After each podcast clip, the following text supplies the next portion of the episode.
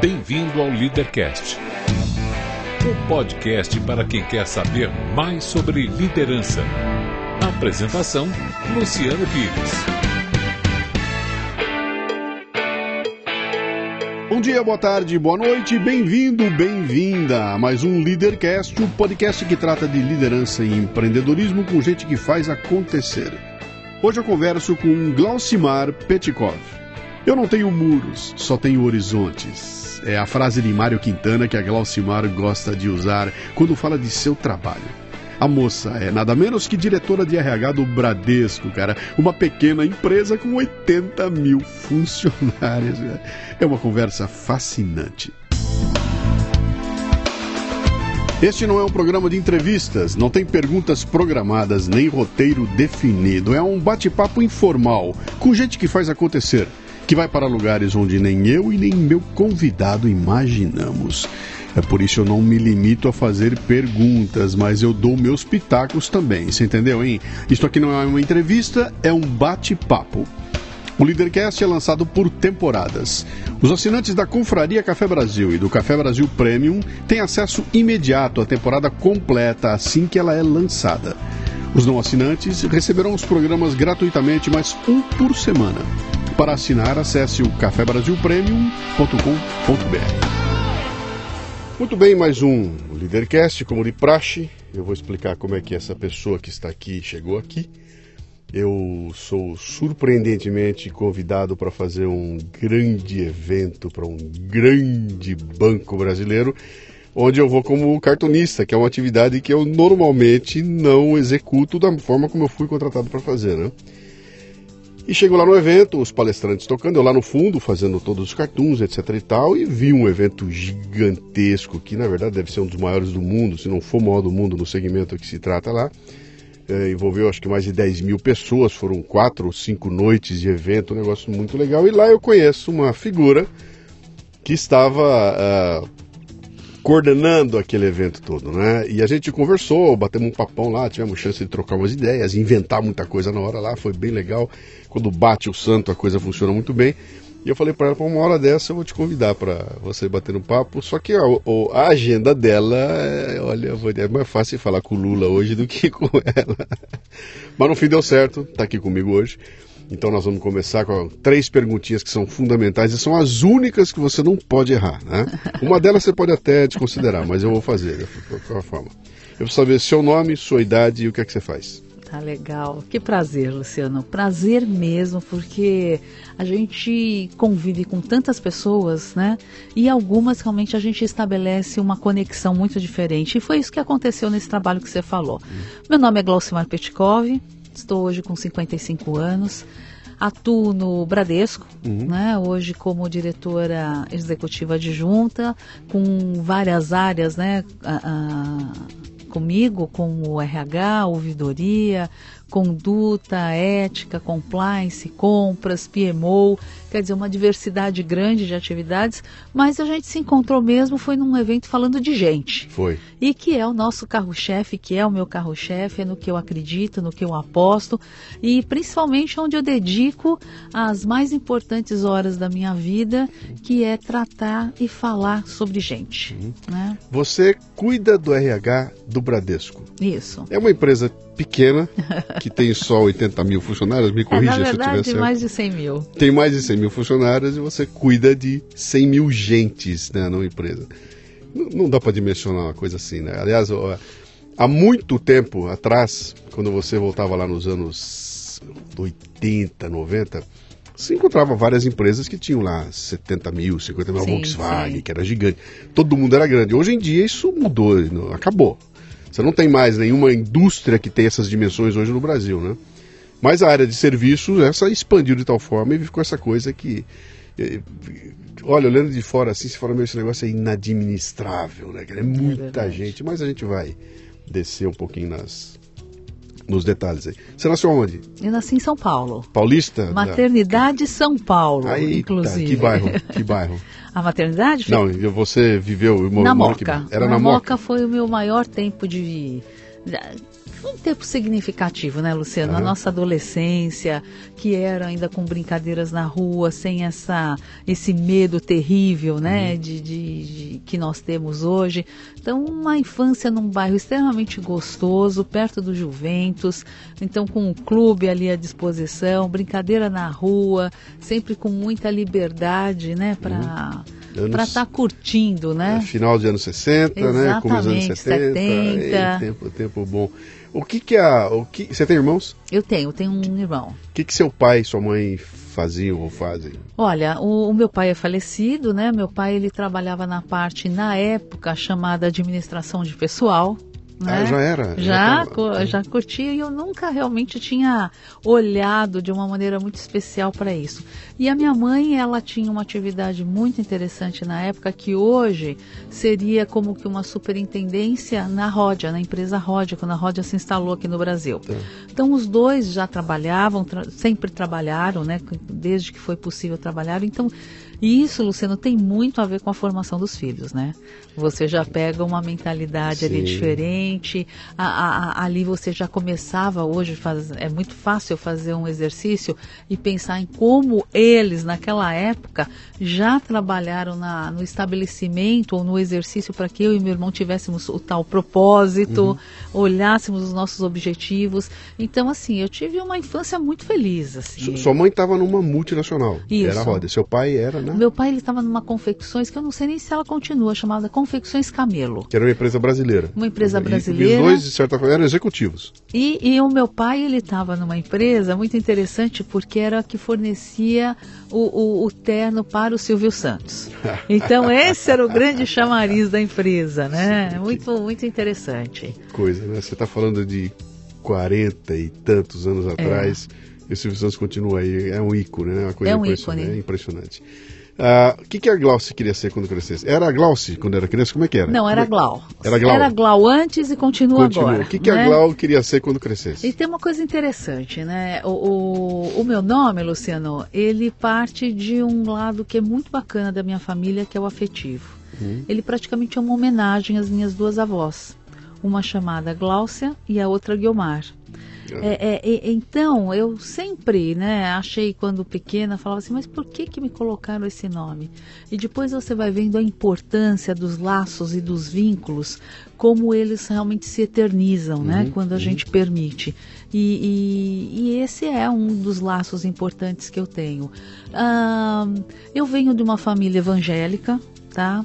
É, é, logo cedo, meu avô como pastor, eu tive a oportunidade de vou dizer lecionar, porque é mais ou menos isso, para a escola dominical, onde você tinha alguns versículos ou alguma passagem e você, obviamente, estudava e compartilhava com pessoas com uma idade um pouco inferior à sua apenas. Então ali começou o meu exercício mais claramente com gente. Esse seu Petkov vem de onde? Da Bulgária. É do E meu seu avô. avô era búlgaro? era era, um- era um- búlgaro. era um pastor? Isso. E E ele veio na época da guerra, veio para cá e, e já estava no ministério, né? Então ele deu continuidade aqui. É, então, dentro desse contexto todo, eu ali eu já sabia que eu gostava de lidar com gente. Uhum.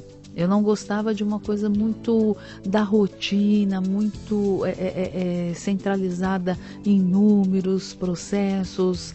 É, é, eu nunca fui uma pessoa muito pragmática. Você estava né? nas humanas, você não era de já, exatas, já era de sacou. usar. Ali já dava para sentir isso.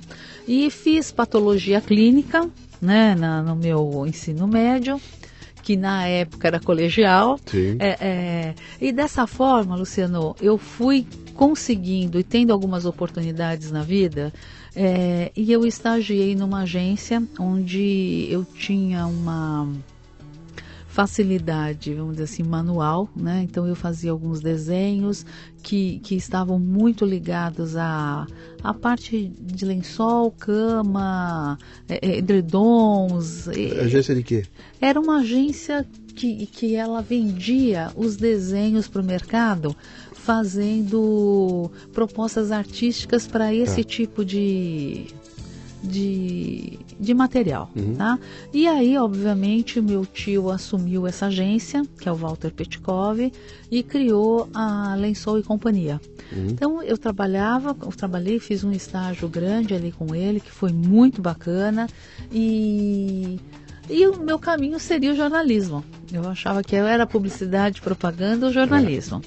Só que aí teve uma coisa muito interessante. Eu fui convidada, nós fizemos um, uma turnê pela Europa, passando por alguns locais é, é, de referência mesmo na parte de artística desse tipo de, de material, e eu perdi alguns vestibulares. Uhum.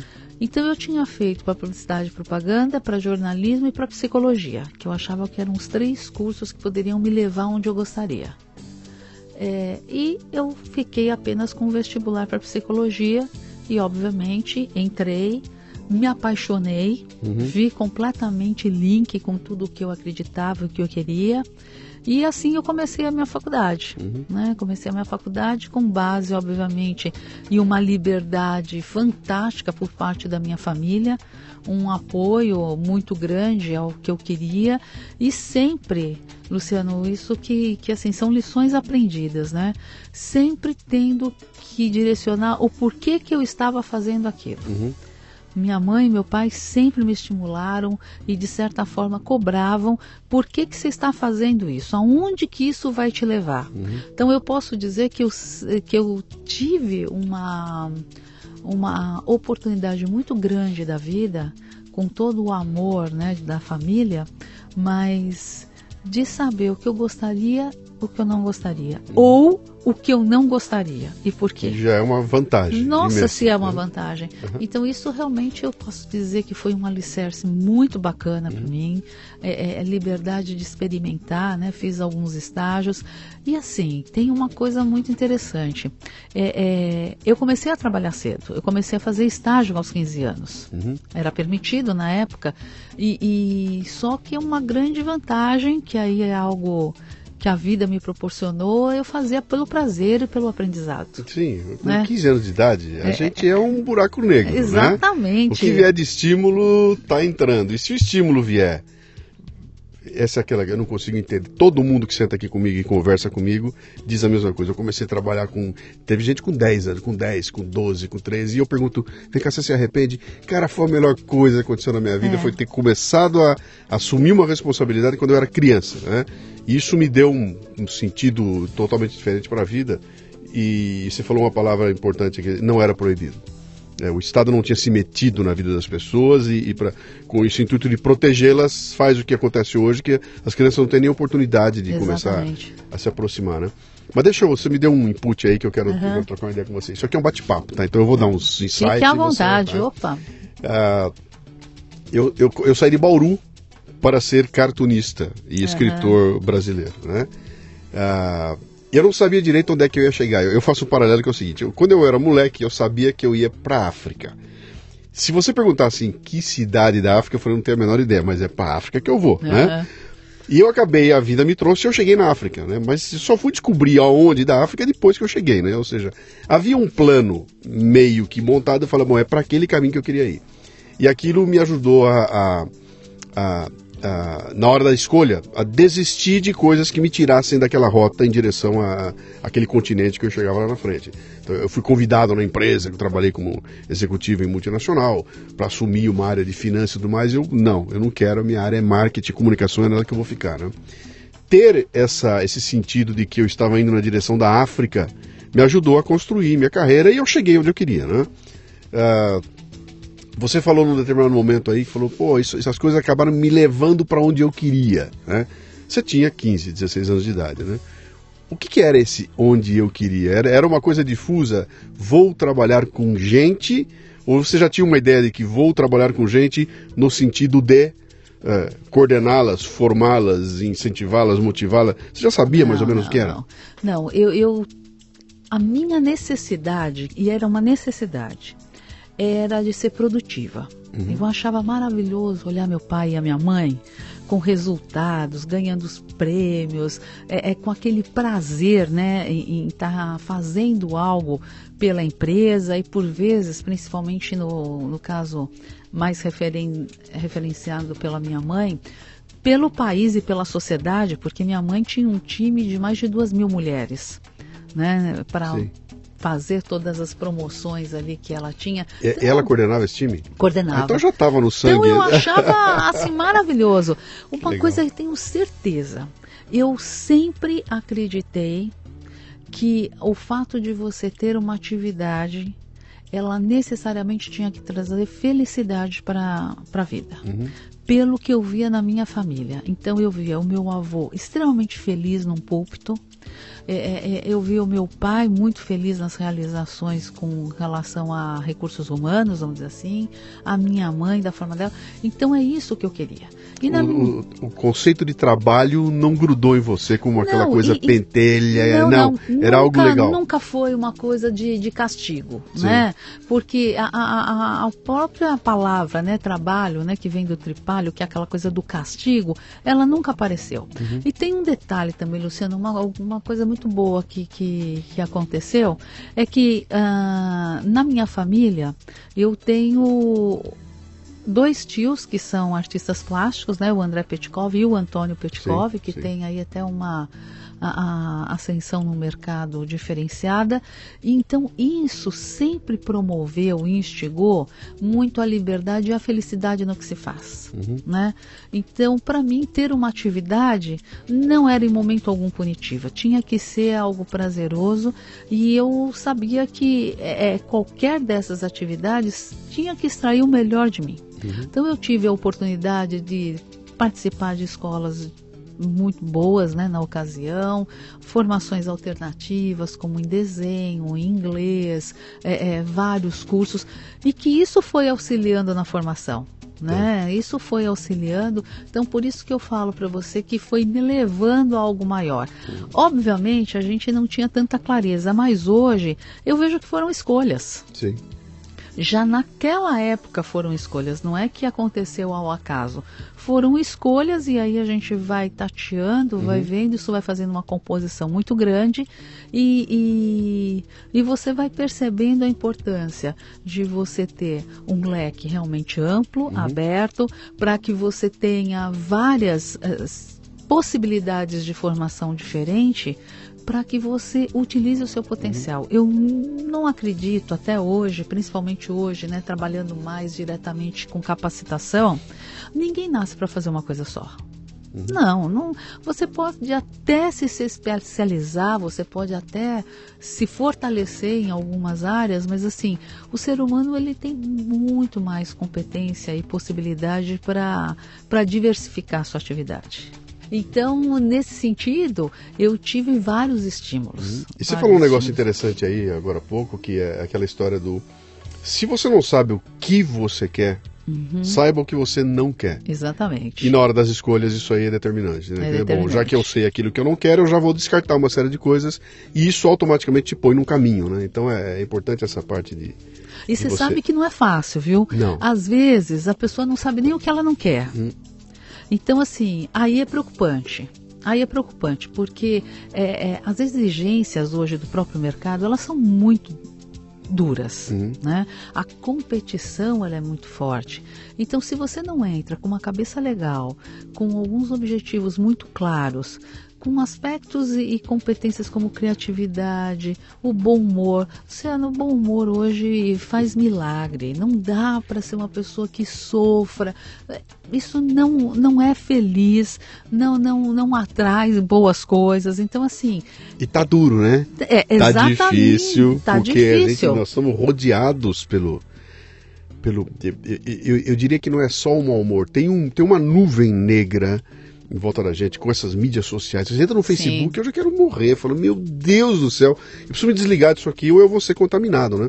Eu ligo de noite a televisão nos noticiários, aquilo para mim termina o, o telejornal, eu falo, bom, o que eu tenho que fazer agora? Pegar minha passagem aérea e ir embora do Brasil, porque é muito estímulo negativo é. o dia inteirinho. Então você tem que ter uma, Eu, eu, chamo de brasiliência, não é resiliência, né? Tem que ter uma brasiliência, aquele que Isso toma é porrada e, e, levanta em seguida e dá risada e bota uma cerveja na minha frente, tá tudo certo, nós vamos levar adiante, né? Então, resistir a isso, a isso e continuar, conseguir manter a, a, essa positividade é um negócio cada vez mais complicado, né? Mas você falou uma outra coisa também que, que, me, que me chama a atenção, essa coisa de você... Uh, tem, um, tem um papo que gira no mercado aí, que tem os empreendedores de palco, essa, os livros de autoajuda, tudo, que falam que você tem que trabalhar com aquilo que você ama, né? Então o garoto de 18 anos arruma o primeiro emprego dele e o primeiro emprego tem que ser a coisa que ele ama.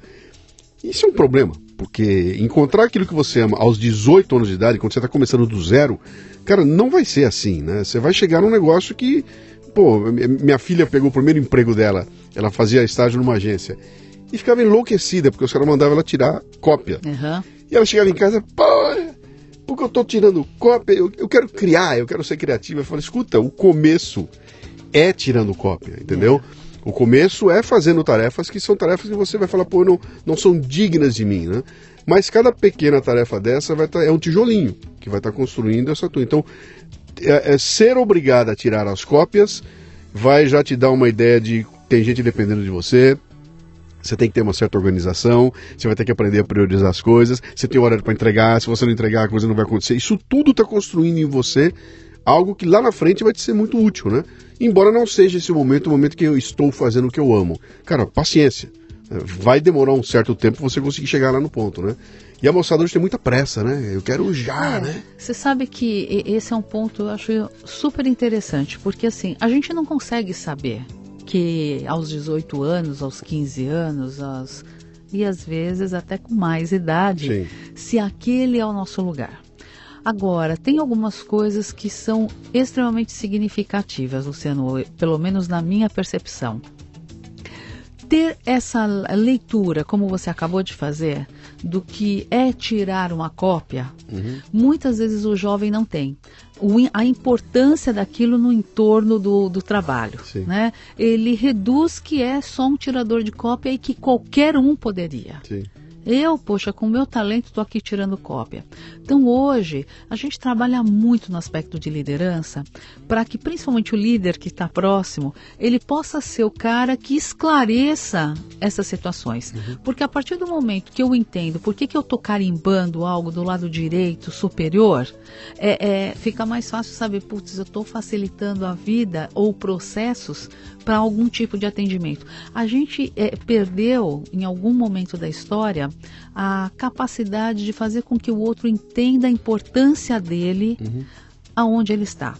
Hoje, na minha leitura, todas as atividades são importantes. Uhum. A única coisa é que muitas vezes quem está envolvido não sabe que aquilo é importante. Sim.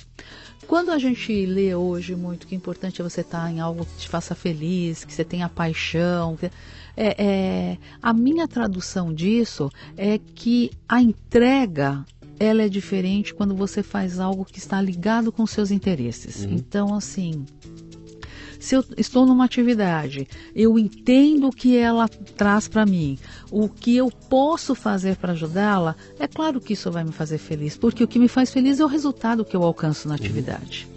Agora, o ponto é o quanto a gente tem repertório o quanto a gente tem tempo, quanto é permitido ou como a gente tem pessoas ou lideranças que nos deem essa clareza do que a gente está fazendo.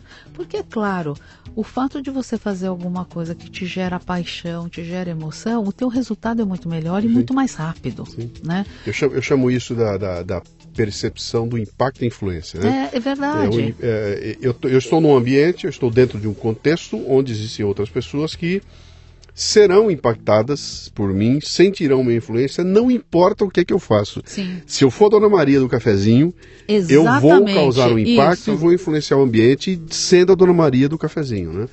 E muita gente não tem percepção disso. Acha, trata tá no seu mundinho, estou aqui em volta e o que acontece lá fora é, é muito maior que eu. Então eu não tenho impacto. Claro que tem impacto, né? Eu tô eu tô vivendo uns dias um pouco intensos aí, porque minha esposa está internada no hospital há 30 e tantos dias, né? E ela, e ela tem percorrido as várias áreas do hospital. Então estamos no andar 7, vamos para o quinto, vamos para o terceiro, vai para o UTI, volta, sai, aquela confusão toda lá. E o que a gente mais tem é contato diário com Sim. todo tipo de enfermeiro e, e o técnico, e, e eles são muito bem treinados lá. E aquilo é notável, eu sento lá e fico olhando a turma entrar, né? E, e- a, a forma como eles entram lá e, a, e a, a postura de cada um deles. E a diferença é brutal. Quando você pega alguém que entrou com um sorriso e bom dia, como estão vocês? Vai dar tudo certo, vai dar tudo bem, tá tudo bem, nós queremos tirar a senhora daqui. Essa coisa que, que, que, que você vê que um tem e o outro de repente não tem, faz uma diferença brutal, porque os dois estão executando o mesmo trabalho. Exatamente. É a mesma coisa sendo feita por dois. Um deles faz de um jeito que ele sai de lá, você fala, cara, que legal. E o outro sai e fala, fez o dele direitinho e não aconteceu nada além. Né? Cumpriu a tarefa dele, mas não deu esse esse a mais de incentivo e tudo que você fala, pô, esse adora. Essa menina ama o que ela tá fazendo, né? Esse aqui tá fazendo direitinho, né? Então É. acho que isso, você como uma, uma gestora dessa área, tem olhos para sacar essa diferença. Quando Tem. você olha a turma e fala, pô, olha aquele lá faz de um jeito. que o resultado dos dois é igual, é o mesmo resultado. Mas o jeito com que aquele faz, esse, aquele é especial. Né? Exatamente. E, e- e- e tem gente de olho nisso. Tem, tem muito, e, e tem a ver com, com tudo que você pode gerar, porque o fato dessas duas, é, é, é, desses dois exemplos que você acabou de dar, isso tem uma relevância, inclusive, é, patológica, né? Você acaba atribuindo algumas reações no seu corpo que geram prazer realmente. Agora, é claro que, que isso precisa realmente de um cuidado, né? Porque uma pessoa que tenha isso para que ela continue, ela precisa ter um ambiente também que o cerca. Eu, eu gosto muito, Luciano, de, de tomar cuidado com os ambientes colaborativos, para que a pessoa tenha um ambiente agradável, é, é, para que ela também se sinta ah, querida ah, no ambiente que ela está. Então a gente tem duas características que foram que você colocou e no mundo corporativo isso é muito claro. Você tem alguém que tem uma entrega, uma entrega legal uma entrega básica, mas está entregando e ele está executando bem o trabalho. Agora, o grande lance é quando você começa a perceber a diferença, quando você citou agora, da pessoa que está é, é, tá super envolvida, que passa um, um, um, e torna o clima mais agradável, essa pessoa ela não tem um trabalho, ela tem uma missão. Então ela tem uma entrega diferente, ela sabe que aquilo o outro está tá recebendo de uma maneira positiva, é, é, que ela está ganhando com isso, né? Então é, é, é, muito diferente. Você ter uma entrega de um trabalho e você ter uma missão hum. no que você está fazendo. E essa missão, ela exige realmente é, uma entrega uma valorização e aí vem muito de como você se percebe, né? Como é que você está se percebendo? Como mais um Sim. ou com uma pessoa que pode fazer a diferença num ambiente de trabalho. E isso não tem a ver com cargo, tá, Luciano? Sim, sim. Isso tem a ver com posicionamento. Eu conheço hoje e vivo, obviamente, com mais de 100 funcionários, 100 mil funcionários, a gente frequenta vários grupos e reuniões onde, por vezes, o aprendiz toma frente em mesas onde tem diretores. Uhum. Então, isso é uma predisposição, uma realmente crença e tem um lado muito importante. É quando você se sente inspirado, quando você tem seus valores e suas crenças bem estabelecidas e que geram o que a gente hoje chama no mercado de uma maneira aí agora muito forte do propósito. O propósito Sim. é isso, é o, é, é o que você está querendo daquilo. Não passar com que seja indiferente. Ah, isso aqui não tem nada a ver comigo, deixa para lá. Uhum.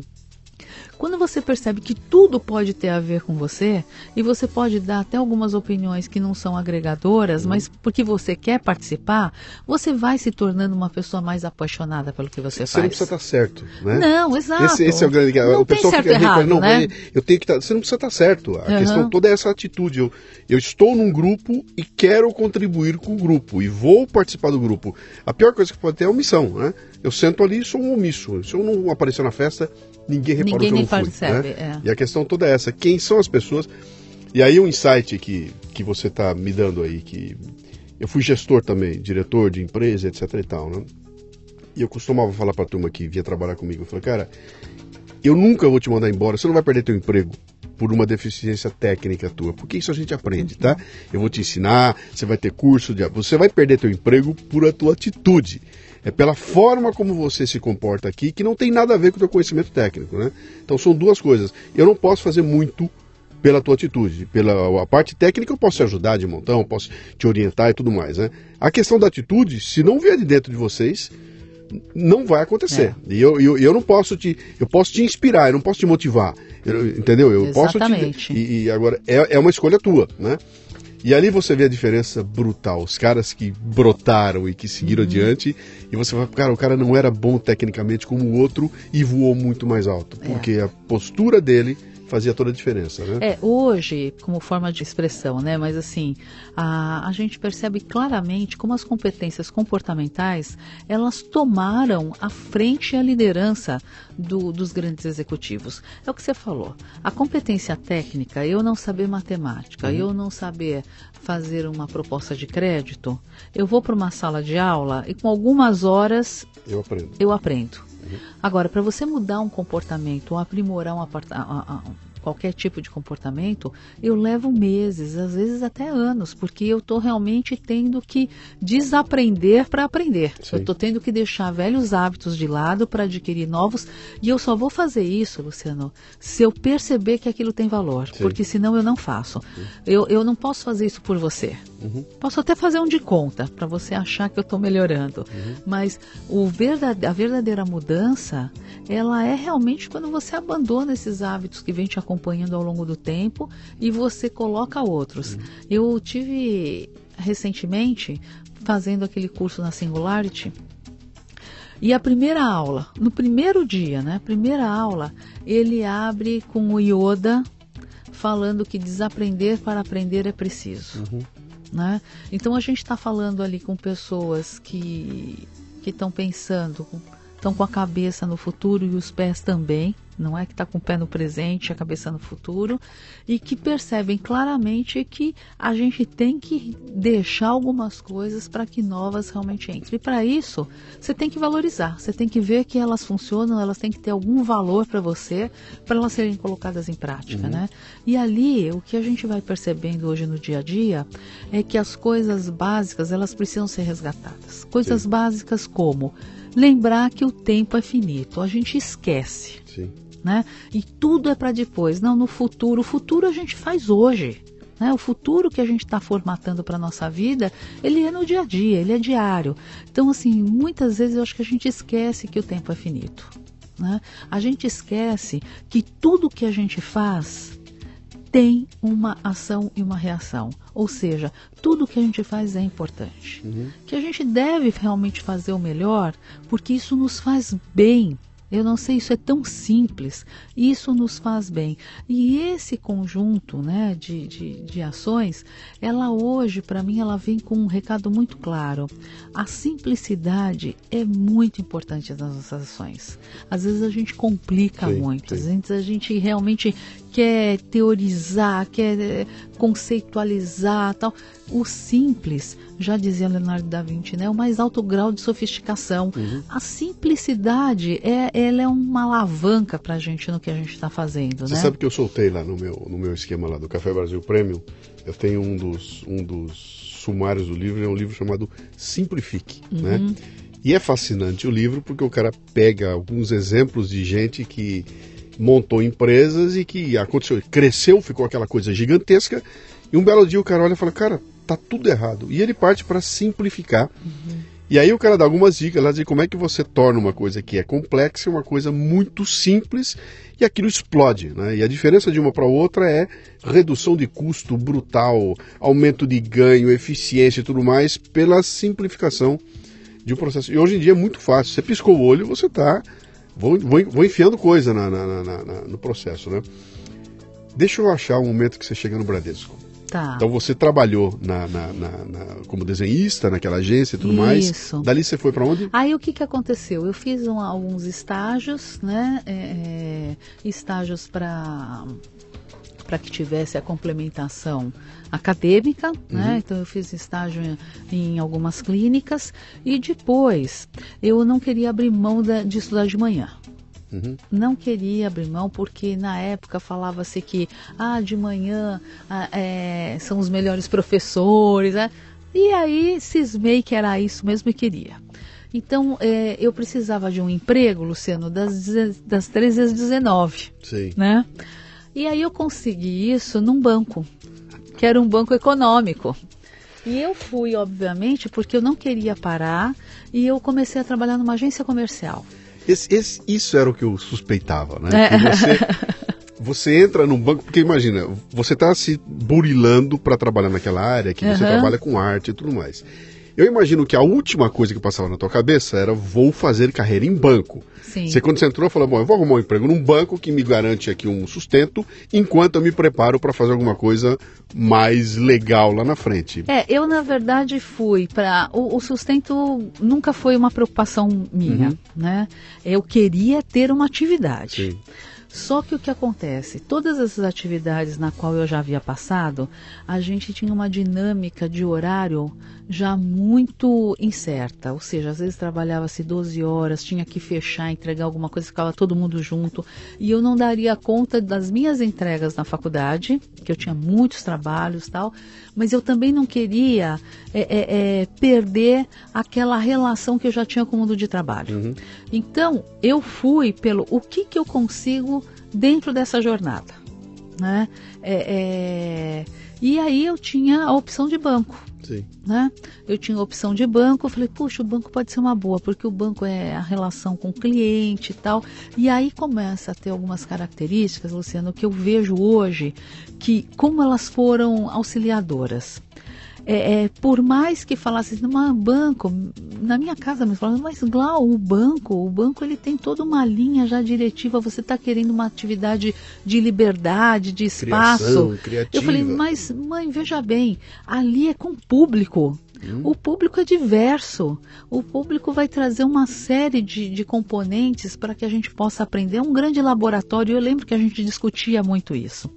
É, é, e, obviamente, eu fui para o banco, me apaixonei pela rede, né? Então, para mim, a minha, o meu naquele momento, o meu direcionamento é, é, seria conduzir a, carreira numa agência comercial, uhum. porque ali eu vi as relações completamente claras, a, a necessidade da troca muito grande, a, o exercício de muitas competências que eram necessárias e o potencial criativo que ele era mais do que exigido, porque por vezes vários clientes tinham a mesma necessidade colocada de forma completamente diferente. E ali, Luciano, eu aprendi algo muito importante que era a, a, a, o valor da comunicação. Uhum. Como você se expressa, é, é, que você já acha que é um, um valor extremamente importante, é quebrado pelo o que a pessoa recebe da sua comunicação. Uhum. Porque às vezes eu falava a mesma coisa para cinco pessoas e as cinco entendiam de maneira diferente. Esse meu início ali ele foi marcado por, por esse exercício da comunicação de uma maneira muito brutal. E, e realmente eu comecei a gostar mesmo, né? Olha que interessante, você está pintando um quadro que não é o quadro de quem está de fora de banco uhum. e olha. Então, quem atua em outras atividades, olha para o banco, o que, que, é que acontece no banco? É aquele lugar onde as pessoas ficam sentadas batendo um carimbo num papel, onde tem uma fila desgraçada para ser atendido, onde é, as coisas são tudo complicadas e onde no fim o que eles querem é meu dinheiro. Uhum. Eu não vou trabalhar nesse lugar aí porque não é legal para mim, né? Então, isso é, uma, é um, é estereótipo que sim, existe para o lado de fora, né? E você vem e desenha uma, uma realidade que é distinta desse estereótipo. Quer dizer, a, a minha ignorância não permite que eu compreenda que esse universo rico que você está me dizendo exista dentro de uma agência bancária. É. E você está dando uma eu, outra... Eu, eu realmente, Luciano, eu já sentia isso antes, porque assim, na década de 80, eu, alguns vizinhos comemoravam quando seus filhos ou netos alcançavam uma gerência no banco. Se fosse no Banco do Brasil, tinha chance. Então, Sim. abria uma champanhe, era uma Sim. comemoração. Então, é, naquela ocasião, existia realmente um valor pela atividade bancária. Tá? Na década de 80, comecinho de 90. Era quando eu levava minha garrafa de uísque para o gerente do banco. Ah, ah, olha só. Então tinha. E dentro do banco já existia isso, mas assim, tinha toda uma parte de conceito que eu fui atrás, a minha família me auxiliou. Eu já sabia naquela época que um país sem instituições financeiras fortes e sólidas não teria uma vida soberana, uma vida ampla. Então eu sabia da importância de um banco para uma sociedade. Uhum. Então assim, eu não escolhi um banco porque ah, um banco ou uma agência de correio. Eu sabia que aquilo era algo significativo para um país né? E, obviamente, a hora que eu entrei, eu quis aproveitar o que tinha de melhor ali. Que idade você tinha? Eu tinha 18. 18? 18. Então, você veja bem, é claro que batia carimbo, é claro que tinha que fazer conta, é claro que tinha um monte, mas isso para mim nunca foi algo que me desanimasse a continuar. É claro que tinha dias que eu falava assim, nossa, o que, que eu estou fazendo aqui? É óbvio, uhum. como até hoje a gente sente algumas vezes, o que, que eu estou fazendo nesse contexto? Mas o fato de você ter a liberdade e ter a mente aberta faz com que você perceba o que isso tem de bom. Eu hoje, eu lamento profundamente que a própria sociedade distorceu a importância de uma instituição financeira, onde parece que apenas os lucros e os resultados chamam atenção. Uhum. Nós temos no país hoje a maior solidez de instituições financeiras e bancárias uh, uh, e com muita importância para uma sociedade e para um, para um país melhor. Mas você cobra juro muito alto, seus juros são altos demais, né? Essa simplificação, que é muito. Eu vejo o pessoal discutindo e conversando, e falo, cara, o buraco é muito mais embaixo, entendeu? Não é um velho senhor sentado numa mesa decidindo lá que agora vai ser assim, vai ser assado. Isso é tudo amarrado. Então, eu, eu dei um exemplo, peguei nós temos para dar aqui agora. A gente acabou de passar por uma greve. Sim. De, teoricamente, uma greve de caminhoneiros que a gente viu que ampliou muito mais que isso aí, né? as consequências daquela parada de cinco ou seis dias são impensáveis, né? Exatamente. Gente, ontem eu estava lá no, falando com o pessoal da, da, da, do hospital e eles me contando da dificuldade de não interromper o fornecimento dos insumos para o pessoal que fazia diálise, né? E você fala, cara, passou pela cabeça de alguém que por causa, por conta disso, eu, fui participar de um evento, o, o, um dos palestrantes não foi, porque teve que desmarcar em função da greve. Mas o que tem a ver? A greve tem é. desdobramentos e a sociedade é um, é, é um tecido todo amarrado. Quando você mexe numa pontinha, você desfaz a outra. Então, não existe essa simplificação. Quando você fala então dessas entidades é, é, financeiras como um dos tripés para que uma sociedade funcione, uhum. ele não merece só a, a, o meu olhar crítico, ele merece um olhar de falar, cara, essa coisa é importante para que a gente funcione Com certeza. como sociedade. Eu ter uma conta no banco não é uma questão só de, de me obrigaram a ter, né? É parte de um processo que me coloca dentro da hierarquia social, eu passo a, a, a ter a, os, os, instrumentos para mostrar que eu, eu, eu, existo, eu estou vivo, eu faço parte, eu tenho um reconhecimento, eu, eu, como indivíduo, como cidadão, eu estou exercendo isso aqui, está tudo amarrado, né? É, você está falando num aspecto econômico, para o comércio. Tem um exemplo que aconteceu numa das comunidades que o banco abriu uma agência, no que assim, é algo que para mim é marcante. Na, no dia da inauguração da agência, nessa comunidade, o presidente estava falando, né, fazendo, agradecendo, fazendo a abertura da agência, e uma senhora se manifestou, levantou a mão e começou a falar. E todas as palavras que ela utilizou, vou resumir para você qual que era a grande mensagem. Ela estava agradecida porque agora ela conseguiria pedir uma pizza por telefone. Ou seja, em função da abertura da agência, existiu um endereço. Sim. Você não pode viver num país que uma pessoa não tenha um endereço físico. Uhum. Como você encontra essa pessoa? Uhum. Né?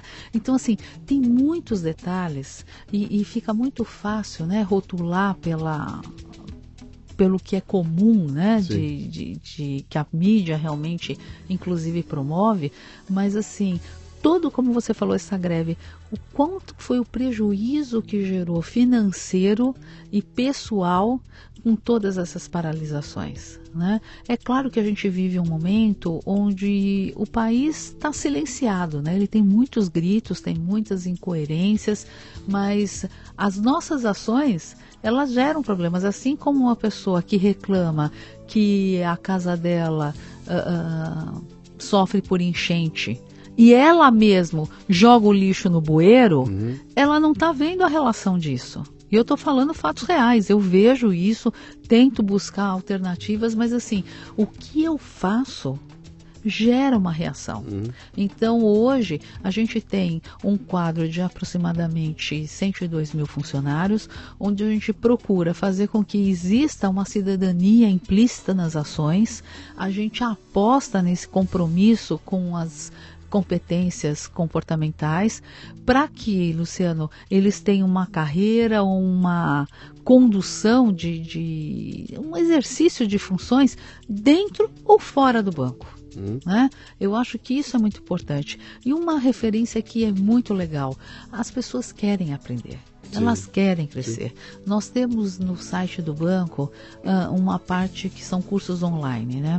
Esses cursos eles só perdem o que é mais visitado num site, que é a segunda via de boleto bancário, né? Uhum. Então a gente tem aí mais de 4 milhões de visualizações e, e informações que vão desde fotografia, matemática financeira, ortografia, todos estão convidados a, a fazer, onde você não tem que Esse usar... para que público? Qualquer qualquer público, ah, correntista não é? Eu pensei que era correntista. Interno. Eu achei que era não, interno. Não, por público não. aberto, porque a gente está num momento que a gente tem que compartilhar o que a gente tem de bom. Sim. E ali você não precisa se identificar sequer com um apelido, ou seja, ninguém vai te pedir para abrir conta.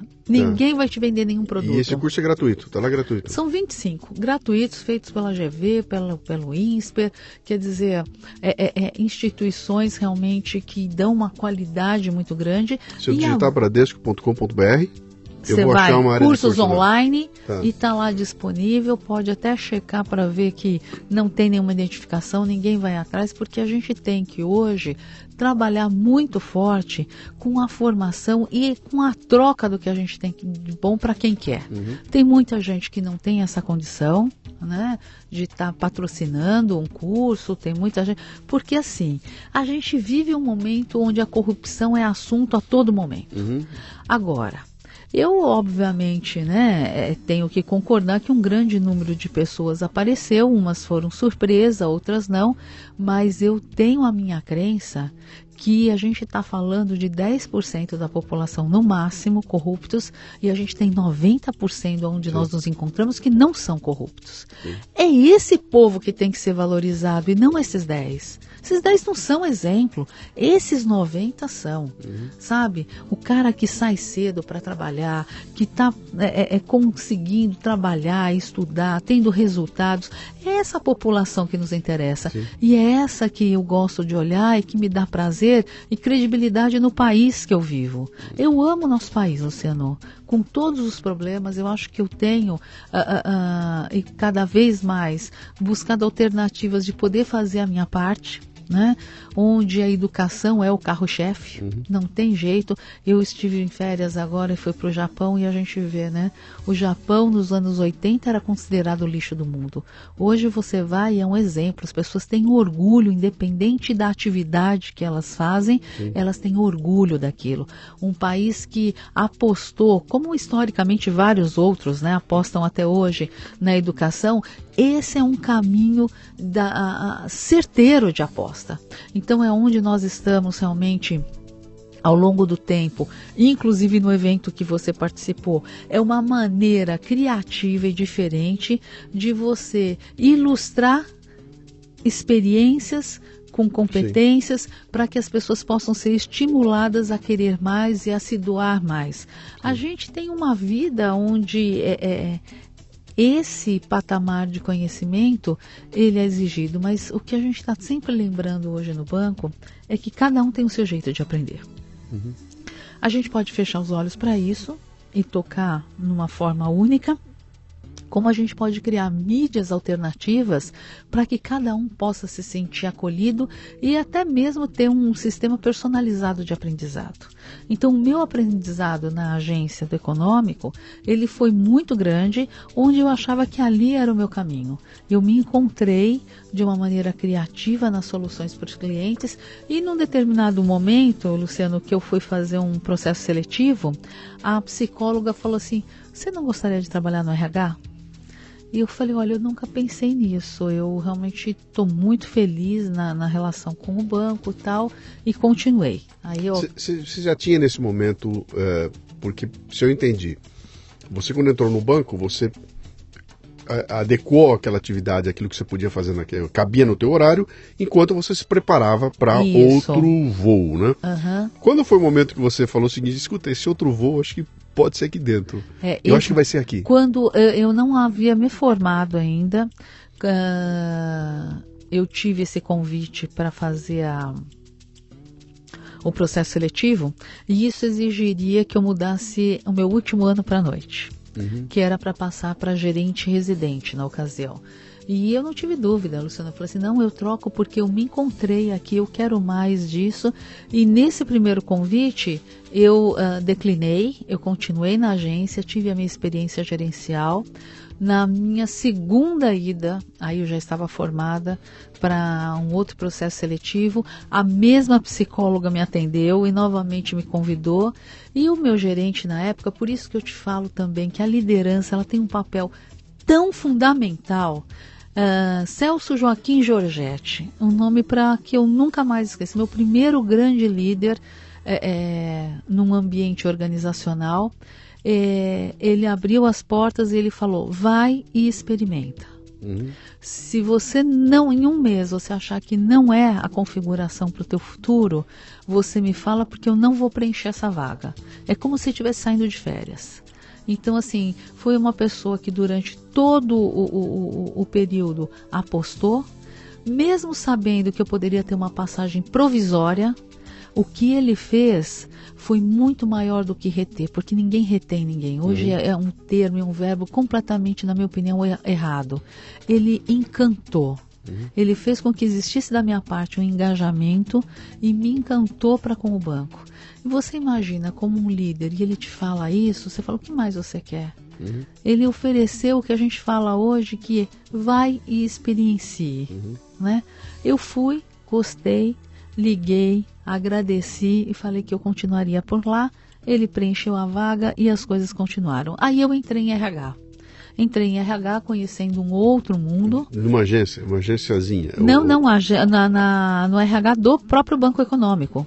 Ah, e você já foi parar então no, no, no corporativo. Isso. Porque o que, que assim. acontece, Luciano? Quando a gente tinha um processo para mudança de cargo, você ia ao recrutamento e seleção do banco uhum. e fazia esse processo de promoção. Então eu fui, comecei a conhecer esse outro ambiente que até então para mim era desconhecido e, e percebi que ali a gente tinha um alcance muito amplo para com todos os funcionários da organização. Na ocasião, o Banco Econômico era um banco extremamente tradicional, com um número de funcionários também altíssimo, e começou o meu trabalho na parte de recrutamento e seleção, fazendo todos os processos, né? Então a gente percebia o que que quais as características que realmente levavam uma pessoa a um possível sucesso ou não, e foi descobrir um outro mundo. Um mundo que eu havia percebido ou conhecido apenas nos livros, eu comecei a conhecer como é que ele era na vida real. Uhum. Aí o banco foi vendido, eu passei pelo Excel Econômico, depois pelo BBV e agora Bradesco. Nessas, nessas mudanças né, de modelo de negócio, uh, a gente também tinha uma mudança no que diz respeito a recursos humanos. Né? Uma proposta maior, onde por vezes o marketing estava muito envolvido, como hoje.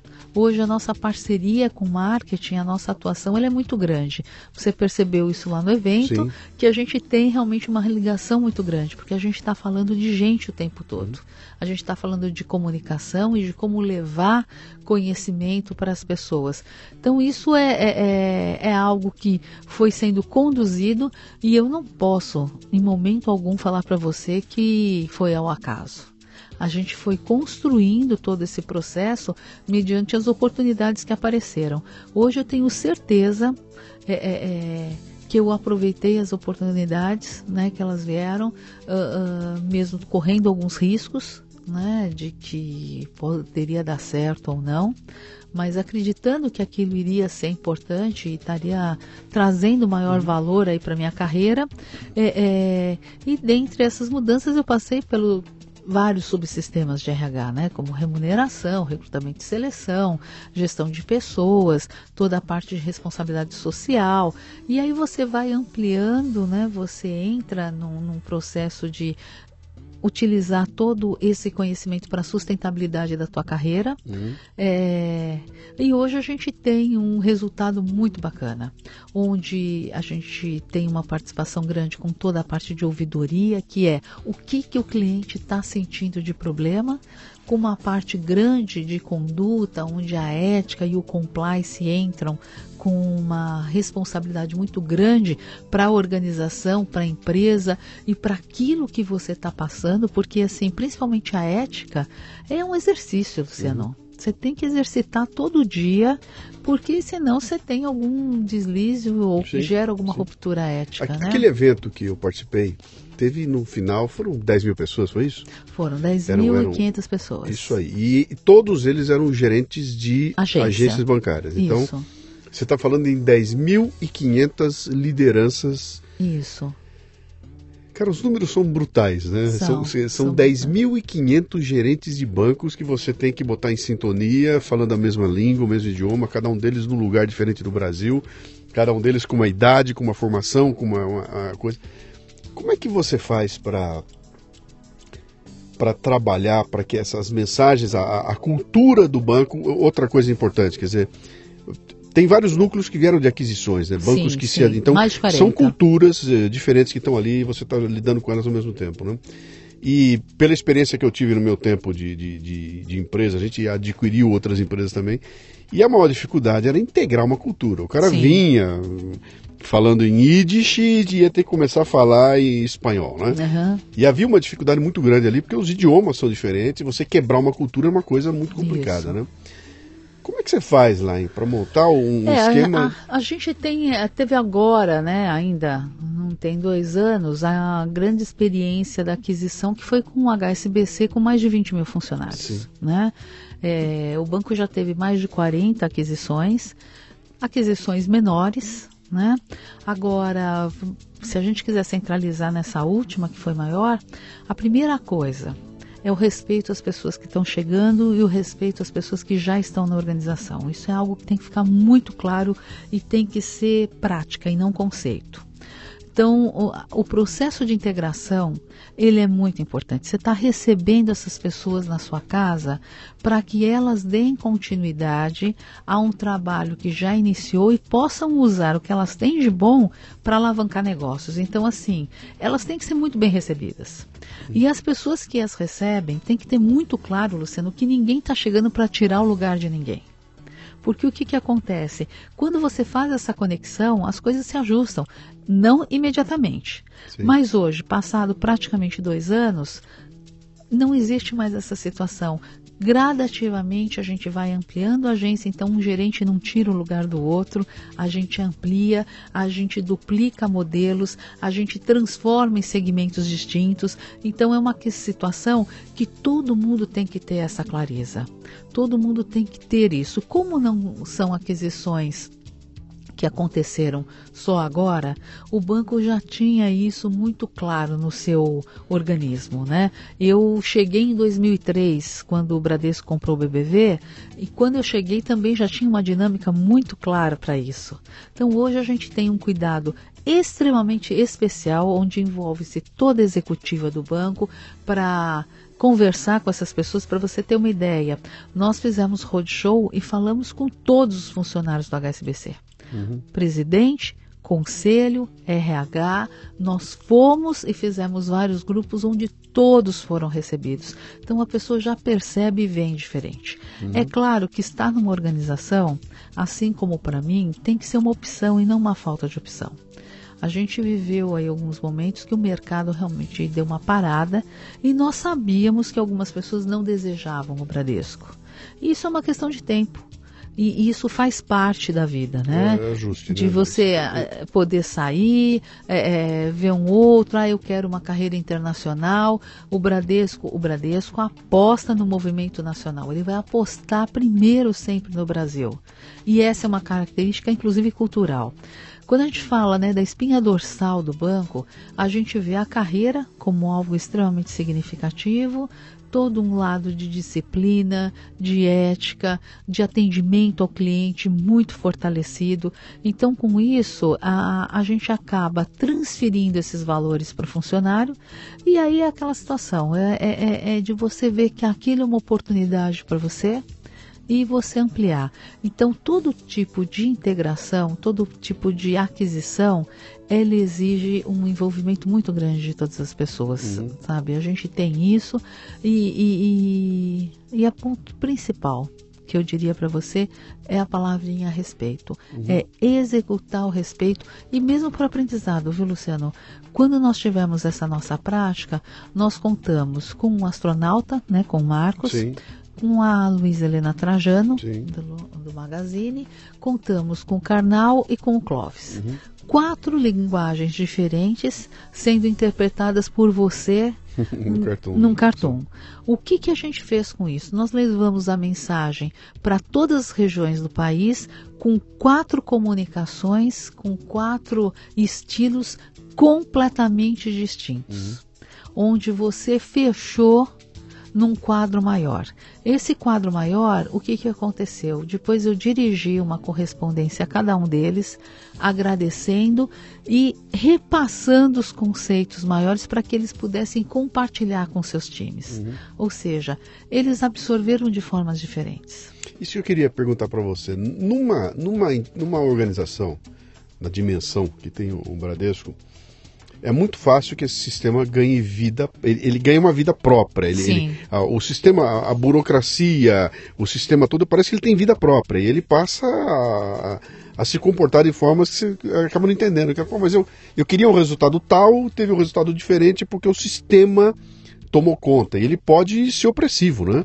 Ele é opressivo, ele, ele, ele, ele, ele na, na no processo definido burocrático, ele pode oprimir as pessoas, oprimir criatividade e tudo mais, né?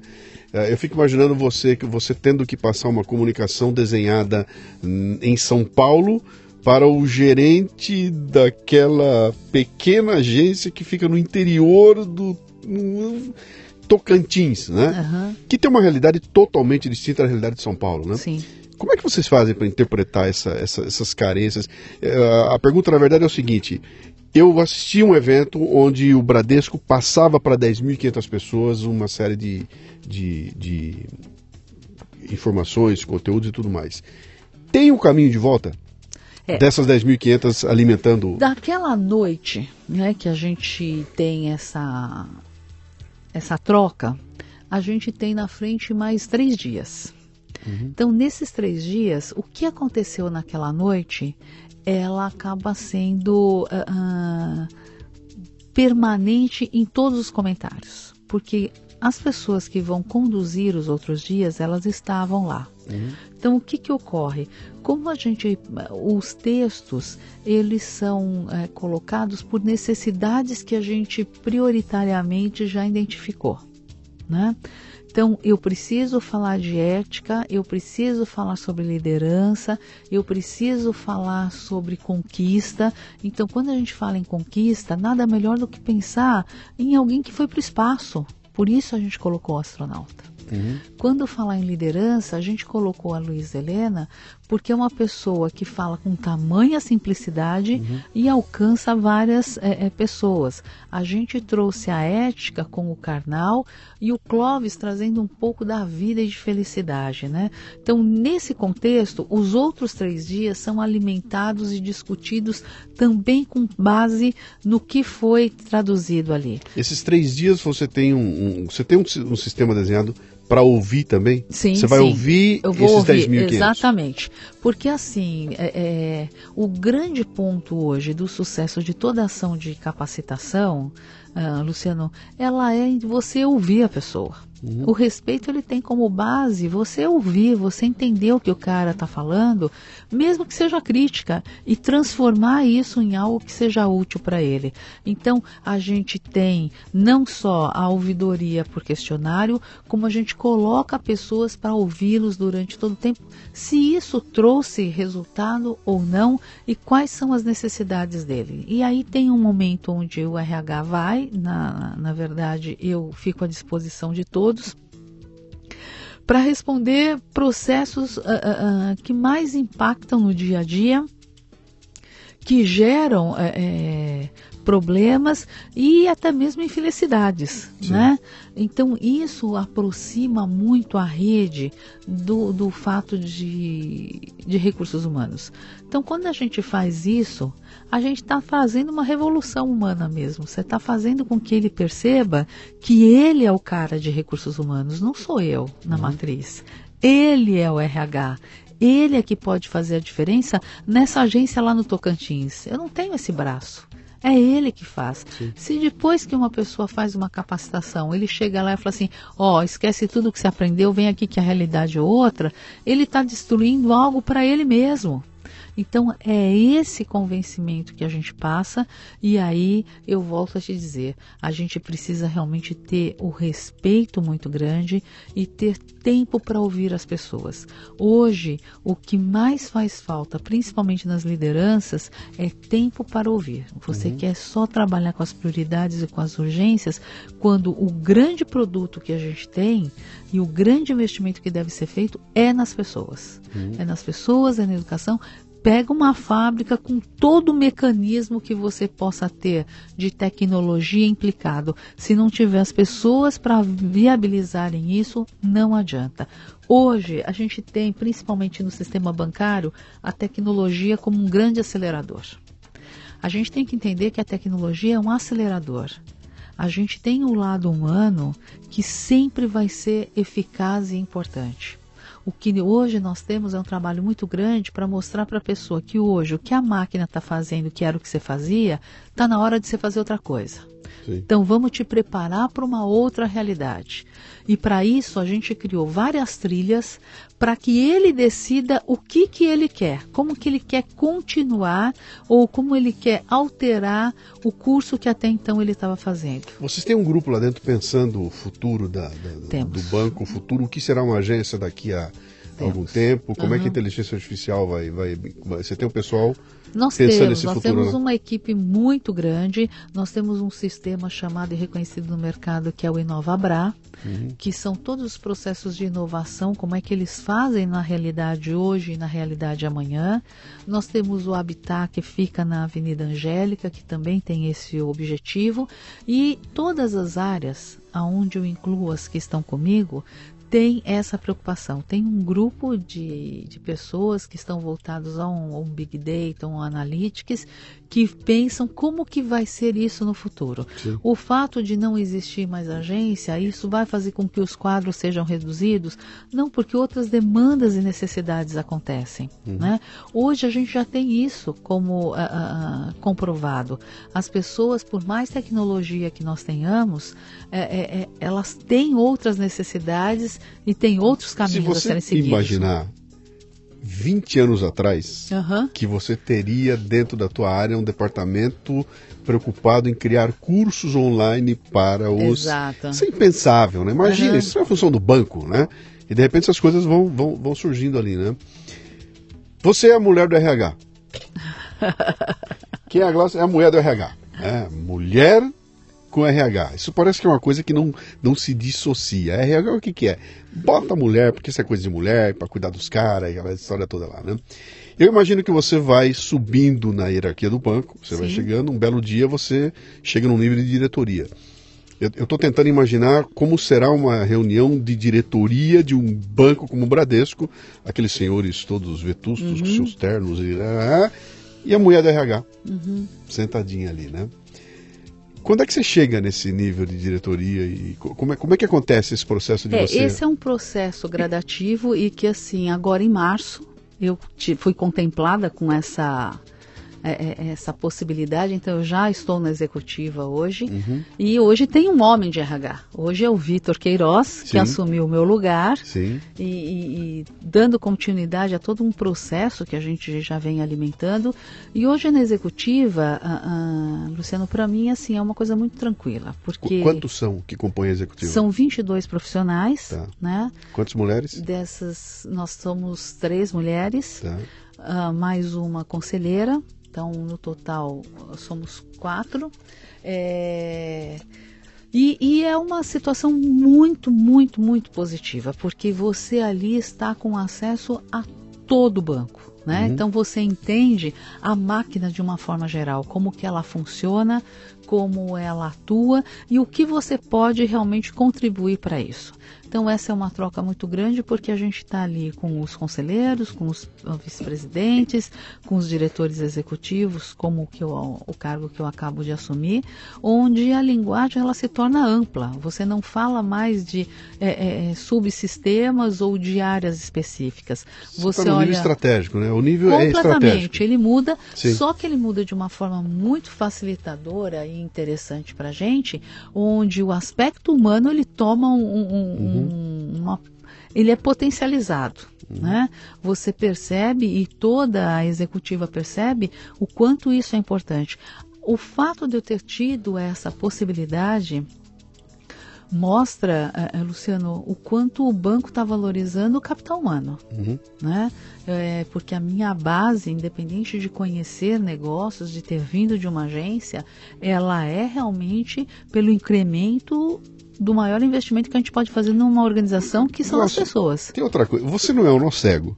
Se você fosse um nó cego, você não estava sentadinha lá por cota, né? Bota uma mulher aí porque é cota, não é por nó cego. Para chegar lá, eu imagino que é uma batalha, que seja uma. uma, uma, você brigou. É, brigou uma... bastante para chegar lá e foi valorizada a ponto de estar. Tá numa posição que eu vou contar, é uma coisa. É, é, parabéns. É, parabéns. Né? Obrigada. Né?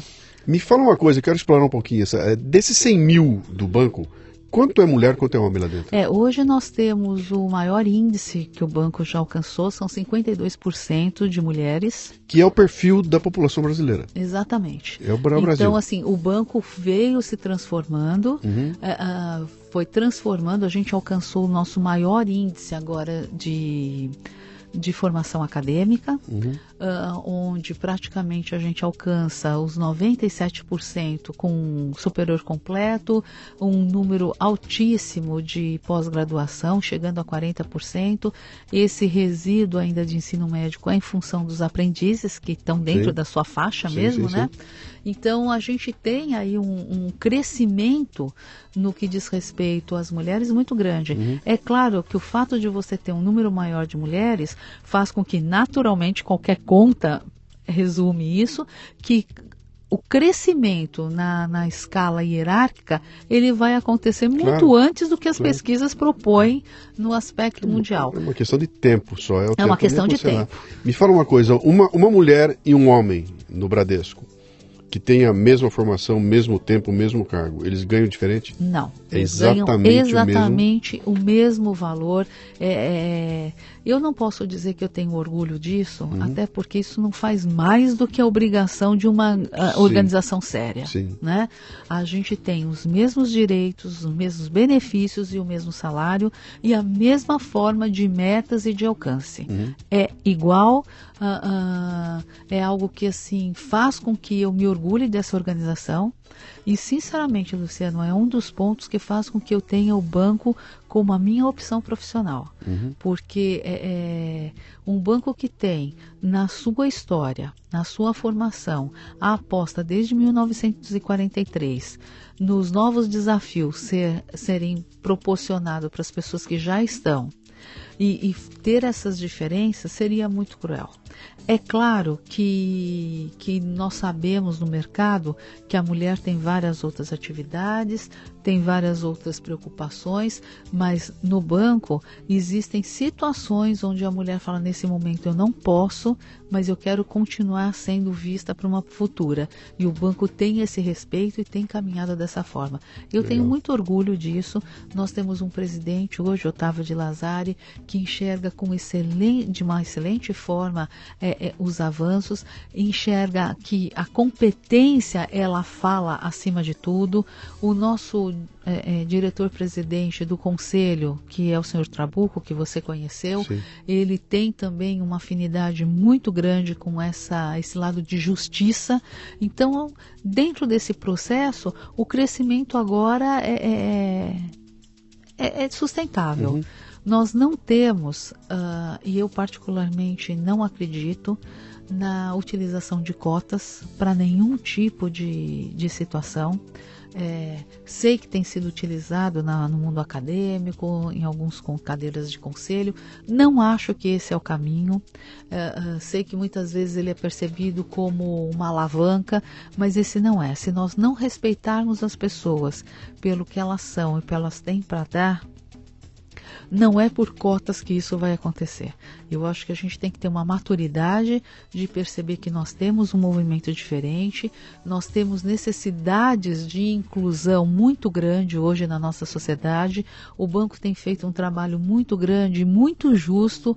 Hoje nós temos 21% do nosso quadro afrodescendentes, ou seja, de negros, uhum. pessoas que já alcançaram as suas gerências, alcançaram as suas lideranças. E você não tem é, nenhuma, nenhum processo de estímulo dirigido ao afrodescendente? Não, nós temos a, a, a uma linha que é uma linha muito pequena ainda, mas que também eu acho que faz parte do nosso modelo de, de aposta no crescimento, que é uma parceria com a Zumbi dos Palmares, uhum. onde nós temos estágio de dois anos dirigidos e com uma formação é, complementar muito boa, uhum. tá? Mas esse é, é, um programa, ele não é o é total é responsável sim, por isso. Sim. A gente tem o seguinte, a, a, o banco começou, né, é, é, Luciano, abrindo as portas para as classes menos favorecidas em 1943. Né? Uhum. que eram os agricultores, eram os trabalhadores, eram os camponeses. E isso é muito é, é fiel que hoje o banco e na história ele sempre continua aberto a várias etnias, a várias possibilidades. Então a gente tem hoje um grupo que acredita nas pessoas, que acredita no poder e na capacidade. Para você ter uma ideia, a média de trabalho no banco, as pessoas fazem a carreira lá. A gente tem pessoas que têm aí uma sua média de, de tempo de serviço de 29 anos. Uhum. Então, assim. Hoje, é, em dia, hoje em dia é uma doideira, né? Você você fala assim, nossa, isso não existe. É. é. claro que existe, existe com muito prazer. Hum. O, os dois últimos presidentes vieram dessa geração. O crescimento e o que é muito legal, Luciano, é, é, eu tenho que dar esse testemunho porque eu venho de um banco de fora, sou mulher, e alcancei a executiva do banco. Uhum. Então, assim, é, é, tudo é possível desde que a gente acredite e faça o nosso melhor. Ah, a gente tem que parar de rotular porque também é fácil rotular. Não, não dá porque ali não tem. A gente está tentando, a gente está dando o nosso melhor, a gente está fazendo o nosso papel, uhum. porque cada um tem o seu papel de transformação numa sociedade. Eu entro o quê? Para ficar no banco do, de trás e aonde o carrinho levar eu vou? Sim. Eu acho que a gente tem que chamar realmente todos os profissionais hoje a, a uma reflexão de que qual é o meu papel aqui, o que, que eu estou fazendo, o que, que eu quero.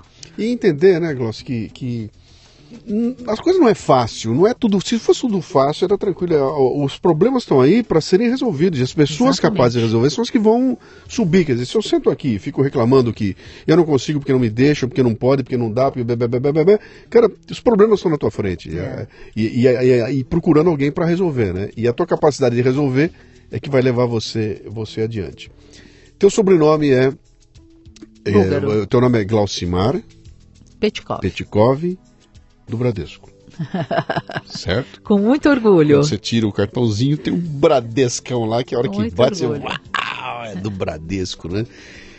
Como é que é? Você já parou para pensar o que, que vai acontecer com você quando você perder esse sobrenome do Bradesco? Um dia chegará a hora em que você muito bem. Né? Atingir o ápice, está a hora de eu sair, me aposentar, cuidar da minha vida, voltar a desenhar, sei lá o que, que você vai resolver uhum. da tua vida, né? E esse sobrenome que é gigantesco vai sair do teu cartão.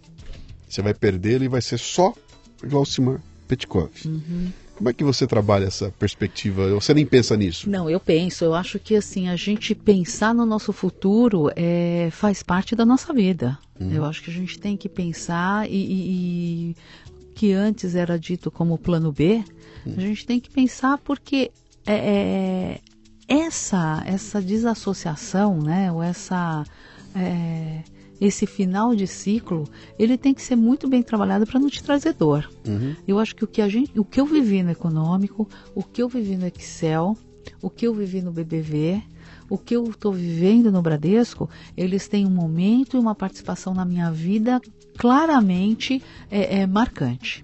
Agora, são ciclos, Luciano. Eu acredito que a gente tem que aprender a lidar com isso, que são momentos que a gente vive, intensos, obviamente, e que fazem parte e outros virão. Então, assim, não é algo que me dê preocupação ou que gere dor, até porque eu já vivi esses outros ciclos e sei que eles fazem parte hoje de uma recordação belíssima na minha vida, hum. numa construção extremamente importante, assim como o Bradesco tem e terá marcas importantes, assim como eu lembro da minha infância, da minha adolescência, do meu tempo de escola dominical, que foram coisas extremamente, situações extremamente marcantes e que vão estar comigo para sempre. Uhum. É, como eu te disse, nós não nascemos para fazer uma coisa só. Eu não sei qual vai ser o meu a minha aplicabilidade após a minha saída do Bradesco. Uhum. Eu sei que certamente terá ou num mundo voltado a, a, um voluntariado, ou a, como você falou, voltar para um desenho. Uh, eu não sei, esse plano eu ainda não tracei, uhum. mas eu tenho certeza, pela minha experiência, que o Bradesco vai fazer parte de uma belíssima e deliciosa recordação que fez uma composição linda na minha vida e está fazendo com uma contribuição excelente. Eu hoje, a grandes descobertas, eu devo ao Bradesco, né? E isso para mim é muito feliz. Uhum. Então eu não, eu não sinto como um prejuízo todas elas têm trazido muitos ganhos e o Bradesco vai continuar também. Então, o fato de não ter a, a, a marca ou a bandeira, ela, ela vai estar dentro de mim, ela vai trazer algumas compensações que a gente já vem e já e, e, sempre tem. As pessoas que saíram têm isso hoje em algumas confrarias. Sim. Então não, não, não penso dessa forma como um prejuízo. Uhum. Eu penso como um ganho que é real hoje e que vai ser também na minha vida ao sair de lá. E o grande ponto é preparar pessoas para que continuem tudo isso que a gente está fazendo, né? Deixando um legado importante, um legado que está sendo confirmado e valorizado por cada uma das pessoas que formam essa grande equipe de mais de 100 mil funcionários, para que outros continuem aí o trabalho também uhum. com mais propriedade, com uma visão diferente, cada vez mais ampla. E o meu trabalho hoje, o meu, a minha dedicação é para que essas pessoas tenham isso muito claro como uma bandeira. Né? Então está sendo muito feliz e vai ser muito feliz. Logo com 55 anos de idade, seu pai e sua mãe já estavam aposentados. Né? É, o meu pai, na verdade, faleceu muito jovem, uhum. sabe, Luciano? Ele faleceu aos 51 anos e, e, a minha mãe hoje mora em Los Angeles, ela mora há mais de 29 anos em Los Angeles, construiu né, uma vida ali. É, é... Então a gente acaba percebendo que a vida traz muitas surpresas. É. Né? Mas o que eu quero botar, essa geração deles, aos 55, uhum. era a hora de botar o pijama e se aposentar. Né? Exatamente. Né? Você aos 55 aí tá com a faca nos dentes. É verdade. Né? Como é que você tá. É, como, é, como, é que você enxerga isso? Quer dizer, você aos 55 é, é, tá no auge da tua, da tua produtividade, deve estar uhum. acorda de manhã e vou. Sim. Eu sei, ela tá com dois celulares aqui, mas eu já vi ela com três. Estoca o dia inteiro, é uma doideira a vida dessa mulher aqui com 55 anos de idade. Né? E, é, e, acho que essa perspectiva de que vai chegar a hora de eu parar tá longe. Né? É, ela não, não é hoje, não faz parte de, um, de uma linha de, de plano, não. Uhum. Até porque, como você falou, a nossa representatividade, a nossa energia, a nossa condição de produção hoje, ela está muito mais ampla, uhum. né? Então eu não consigo te dizer hoje, Luciano, qual que é o, o teto que eu coloquei para parar. Perguntaram para mim outro dia, eu chamei, eu fui fazer uma, um trabalho com um consultor financeiro sentei na frente dele e ele jogou na minha cara uma coisa que nunca tinha passado na minha cabeça, né? Que é, quando é que você vai parar de trabalhar? Uhum. Eu, como assim, cara? Não, quando você vai parar? E aí ele me obrigou a, fixar uma data, e quando eu fixei aquela data, eu percebi que só tinha mais 13 anos. cara, aquilo foi um embaque, que eu saí de lá, eu falei, meu Deus do céu, como assim só mais 13 anos, né? Não passa pela cabeça de que eu vou parar. Né? Para mim, eu vou morrer é, trabalhando. Né? Eu acho que a gente não para. A uhum. nossa geração, Luciano, depois de um determinado traçado aí na, na, na, na nossa tábua de idade, eu acho que a gente não a gente não para. A gente ressignifica e continua fazendo algumas outras coisas, né? Uhum. Parar, parar, eu acho que é difícil. Não faz parte mais. Não, né? não faz mais parte. Só se você tem algum limite físico, alguma situação que você é cometido por algo que seja impeditivo, uhum. a gente não para. A gente ressignifica a nossa forma de atuação e a gente continua. Como é que eu vou parar algo que eu amo fazer? Exato, não né? para, não para. Você só redistribui, é, é, é, reduz carga horária ou coloca de uma outra maneira, mas você continua. Até porque isso alimenta a alma, né? Hum, isso alimenta sim, o nosso sim, dia a dia, sim. isso nos dá vida, isso nos dá isso saúde. Prolonga a vida, isso prolonga a é, vida. É, é, é aquilo que você falou lá no começo. É, não é castigo. É. Trabalho não é castigo. Para mim, pessoalmente, não é. Isso aqui é um baita prazer, né? Uhum. E, e tô doidinho, a hora que você sair daqui, eu vou sentar no meu, na maquininha e vou mandar bala com o maior prazer. E aquilo eu falei, eu estou vivo, isso me dá prazer de, de, de de fazer, portanto, está claro para mim que, que é, eu estou vivo. Isso né? nos dá Sorte energia, nossa. isso nos dá vontade de viver, e é isso que faz com que a gente enxergue o amanhã. Uhum. Né? Porque se você coloca uma data, é como se ali você parasse Sim. e a gente não para, a gente não quer parar. Sim. A gente tem muito para dar, a gente tem muito para compartilhar e a gente tem. E aí tem um detalhe, tem um preço, né, Luciano? Isso eu sempre penso. Sim. A gente tem o preço da atualização né? A gente tem, sai, tem que se manter atualizado, tem que ler, tem que ir atrás, tem que buscar alternativas, tem que estar tá, é, conversando com as pessoas, tem vendo o que elas estão fazendo. Tem que ouvir podcast. Tem, exatamente, a gente tem que estar tá é. realmente no movimento de atualização per, é, permanente para que a gente continue ativo é, é, e fazendo parte do desejo de outras pessoas de troca, de interesse, para que a gente continue aí o nosso traçado de uma maneira muito interessante. A gente hoje fala muito inovação e inovação faz parte disso, são os elos que a gente tem traduzindo as nossas informações, conhecimento, fazendo os links para que gere novas ideias. E a gente está aqui para isso, né? Uhum. Para crescer junto, para tornar realmente o nosso dia a dia mais ativo e interessante. E eu percebo que a troca é fundamental para isso. Não, eu adorei hum. as ideias eu quero trabalhar no Bradesco. Opa, bora lá, Eu Luciano. tenho 22 anos de idade, entendeu? e acho que o Bradesco pode ser uma alternativa. Eu quero trabalhar no Bradesco. O que, que o Bradesco quer de mim para eu poder um dia ser presidente do Bradesco? Eu quero estar um dia na executiva do Bradesco e tenho 22 anos de idade. O que, que eu tenho que fazer para.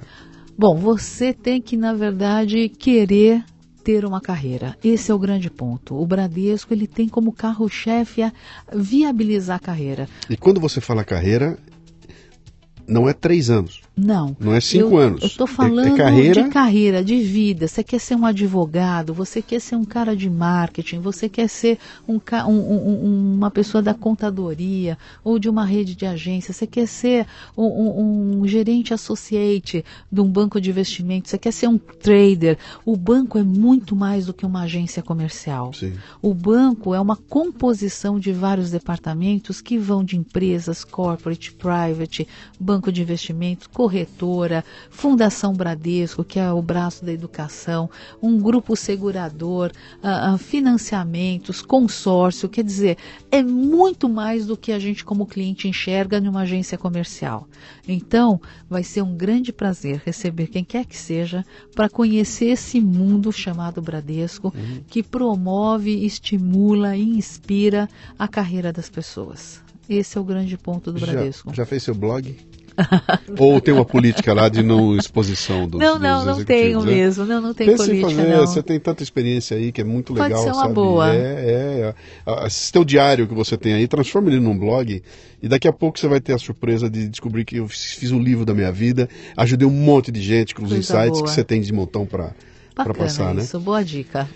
Lau, obrigado. A gente fez aqui o nosso time. Legal, deu uma hora e vinte aqui conversando. Espero que você tenha, tenha curtido aí. É muito legal. Eu adoro quando eu trago gente como você. Eu- aqui vem muito empreendedor, né? Que o cara brigando no dia a dia para tocar sua própria, própria empresa. E quando eu trago gente como você, que está tratando do outro empreendedorismo, que é aquele dentro da grande corporação. Quer dizer, eu, eu não sou um empreendedor só porque eu sou o dono da minha própria empresa e estou batalhando para sobreviver aqui no Brasil. Eu posso ser o intra empreendedor, que é o que você tem feito lá. Eu estou fazendo acontecer, estou pintando e bordando dentro de uma corporação, né? E, e- e eu diria até que o desafio, talvez em alguns momentos, seja até maior, porque você tem que romper algumas. Você não é o dono, Sim, que faz o que certeza. quiser. Você tem que se adaptar a uma, uma política lá e fazer acontecer. Então, parabéns. Adorei não. participar do evento de vocês e acompanhar e ver Novos aquilo terão, novos terão. Não, e de ver essa, essa máquina gigantesca que é, o, que é o Bradesco aí, continuando a crescer e, e com essa importância toda que tem no, no, no país, né? É, eu agradeço e assim, Luciano, eu deixo muito claro que é, é, o que a gente conversou aqui é a minha verdade. Sim. Né? A gente tem aí um, um caminho longo pela frente. Falamos de negócio, né? A gente não está falando aqui de, de comprometimentos secundários, a gente está falando do business mesmo. E, e só que hoje, para todos os nossos grandes executivos, está muito claro algo que Jung disse lá atrás. Que para a gente alcançar uma, uma alma humana, a gente tem que ser uma alma humana. E a gente está buscando isso porque esse é o caminho quando você une o técnico com as competências, é onde a gente tem isso de uma maneira muito satisfatória. Então, assim, é um super prazer estar participando, trocando algumas ideias. E o que precisar, a gente está à disposição. Vamos lá. Tá bom? Glaucimar Petikov no Leadercast. Obrigado, querida. Muito bem, aqui termina mais um Leadercast. A transcrição do programa você encontra no leadercast.com.br.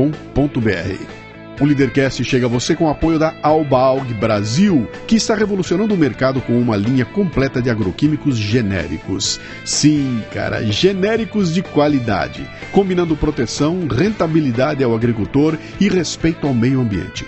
Conheça soluções Albaug em bit.ly barra escolha inteligente. Para ter acesso a esta temporada completa, assine o Café Brasil Premium no cafebrasilpremium.com.br. Um ambiente educacional sem ser chato nem superficial, que já conta com mais de mil assinantes, recebendo todo mês conteúdos voltados ao crescimento pessoal e profissional. Conheça que vale a pena. cafebrasilpremium.com.br